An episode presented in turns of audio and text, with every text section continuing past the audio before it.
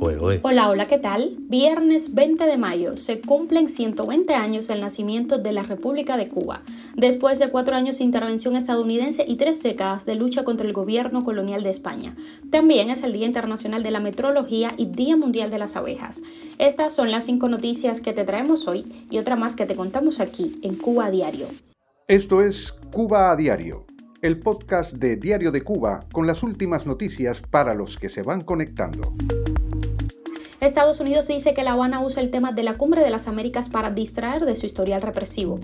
Washington autoriza por primera vez la inversión en un negocio privado en Cuba. La aerolínea española Plus Ultra anuncia una nueva frecuencia a Cuba. López Obrador afirma que el gobierno de México no dará paso atrás en contratación de médicos cubanos. El vocero Humberto López compara una cárcel cubana con una escuela al campo. Esto es Cuba Diario, el podcast noticioso de Diario de Cuba. Comenzamos. El gobierno del presidente Joe Biden acusó el jueves a La Habana de alimentar la controversia sobre su posible exclusión de la Cumbre de las Américas para distraer la atención de su historial de derechos humanos. Kerry Hannan, su secretaria de Estado adjunta para asuntos del hemisferio occidental, dijo que los países que han amenazado con no participar en la reunión regional, si los regímenes de Cuba, Venezuela y Nicaragua no son invitados, deberían asistir o perderán la oportunidad de trabajar con Estados Unidos. A pesar de que la Casa Blanca ha dicho que aún no ha enviado invitaciones, un funcionario de alto rango del Departamento de Estado dijo en abril que La Habana, Caracas y Managua serían excluidos porque no han mostrado respeto por la democracia.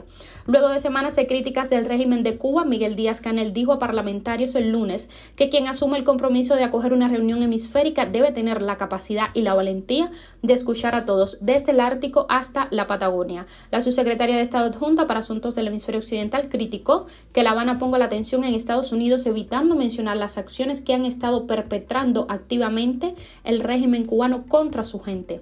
Quieren que la prensa se preocupe de si los invitamos a la cumbre o no. La hipocresía funciona bien en los medios, dijo Kerry Hannan. Washington autorizó por primera vez en seis décadas una inversión en un negocio privado en Cuba, emprendida por John Kabulich, presidente del Consejo Económico y Comercial de Estados Unidos, Cuba. Kabulich no dio muchos detalles sobre la inversión de hasta 25 mil dólares. Tampoco reveló el nombre del negocio cubano. Dijo que prefiere esperar a que el gobierno de Cuba dé el visto bueno. Solo adelantó que ese negocio no está relacionado con el régimen de Miguel Díaz Canel, que tiene más de cinco años en el sector de servicios y que presenta un crecimiento continuo. Hasta ahora, el embargo de Estados Unidos a Cuba, vigente desde 1960, impedía este tipo de inversiones y, según Kabulish, es la primera vez que Washington aprueba este tipo de licencias.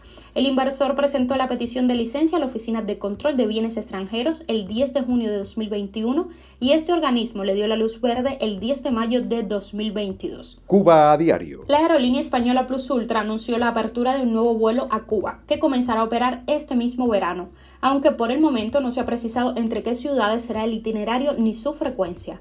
Plus Ultra apresó el único avión que tenía en abril de 2021 a La Habana para enviar a Gabón a más de 150 médicos, el mayor grupo de profesionales de la salud enviado a ese país africano desde 2004. La empresa aérea aseguró entonces al medio español Voz Populi que se trataba de un vuelo charter realizado tras recibir una petición por parte del gobierno de Gabón y en el que se trasladó un total de 180 pasajeros de La Habana a Libreville. Además, enfatizó que en ningún momento hubo contratos entre Plus Ultra y el gobierno cubano en relación a este vuelo, que fue acordado y firmado con el gobierno de Gabón, quien realizó también el pago. La aerolínea tiene desde hace años un acuerdo de código compartido para explotar conjuntamente una determinada ruta con la estatal cubana de aviación, según consta en las cuentas de la compañía depositadas en el registro mercantil. El presidente mexicano Andrés Manuel López Obrador dijo este miércoles que no dará ni un paso atrás en la contratación de 500 médicos cubanos pese a las críticas de la oposición y los colegios nacionales de medicina.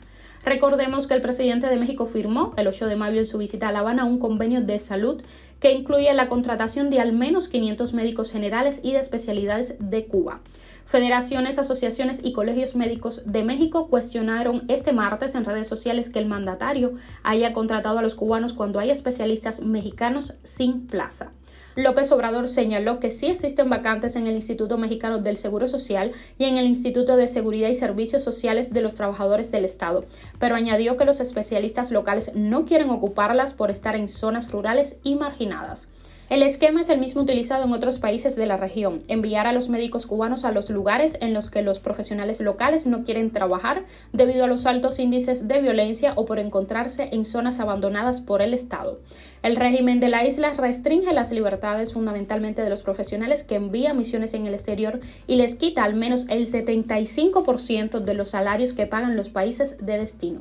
En otro acuerdo con el gobierno de López Obrador, durante 2020 La Habana envió a México 585 médicos y enfermeros, por los que cobró más de 6,2 millones de dólares. Sin embargo, los profesionales solo recibieron 220 dólares mensuales para comida durante sus tres meses de estancia en el país, pudo comprobar Diario de Cuba. Cuba a diario. Horas después de que el régimen de Cuba fuera cuestionado en el Comité contra la Tortura de la ONU, el vocero oficialista Humberto López visitó una prisión cubana a la que calificó como una escuela al campo. En una transmisión en directo a través de su muro de Facebook, López aseguró que llevaba varios días de recorrido por diferentes establecimientos penitenciarios del país.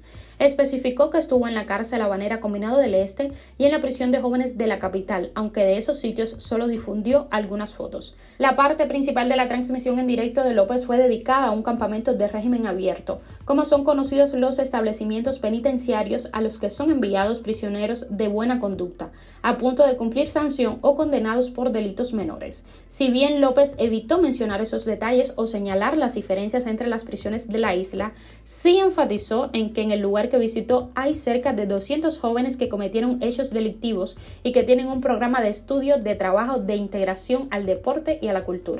En este lugar, que me daba la impresión de que estaba como en una escuela al campo, dijo el vocero oficialista que entre 2020 y 2021 divulgó a través de la televisión estatal material suministrado por la seguridad del Estado para desacreditar y criminalizar a colectivos de la sociedad civil independiente como el Movimiento San Isidro y el 27N. López evitó todo el tiempo usar los términos prisión o cárcel. Incluso llegó a preguntar a los reclusos si son torturados, si recibieron presiones para hablar con él o si reciben buena alimentación. Todos respondieron con declaraciones positivas y sobre su experiencia en prisión. La prensa oficialista casi nunca muestra imágenes de los más de 200 centros penitenciarios que hay en Cuba, cifra desproporcionada para una población de apenas 11,3 millones de habitantes. Noticia extra, los silos ucranianos están a rebosar con la recién recogida cosecha de invierno. La recolección de cereales no parece ser el principal problema en un país que junto a Rusia sumó alrededor del 30% de las exportaciones mundiales de trigo en los últimos tres años. La preocupación más urgente es otra, cómo hacer llegar estos bienes básicos a los países que los necesitan. El ejército ruso en el Mar Negro y la instalación de minas defensivas por parte ucraniana han paralizado las exportaciones a través de los principales puertos del país. Sucede en Odessa, en Verdiansk o en Mariupol. Según los datos de Alemania, hay 25 millones de toneladas de cereales que no pueden ser exportadas. Por eso la comunidad internacional se está movilizando para tratar de desbloquear la situación. El riesgo es que ante la escasez de trigo y de fertilizantes a causa de la guerra, sumada a los efectos del cambio climático y tras dos años de pandemia, decenas de millones de personas alrededor del mundo sean arrastradas a la inseguridad alimentaria. Esto es Cuba a Diario, el podcast noticioso de Diario de Cuba. Y hasta aquí por hoy. Yo soy Nayar Menoyo y te agradezco por estar del otro lado. Estamos de lunes a viernes a las 7 de la mañana, hora de Cuba, una de la tarde, hora de España. Recuerda, nos puedes encontrar en Telegram, Apple Podcast y Google Podcast. Buen fin de.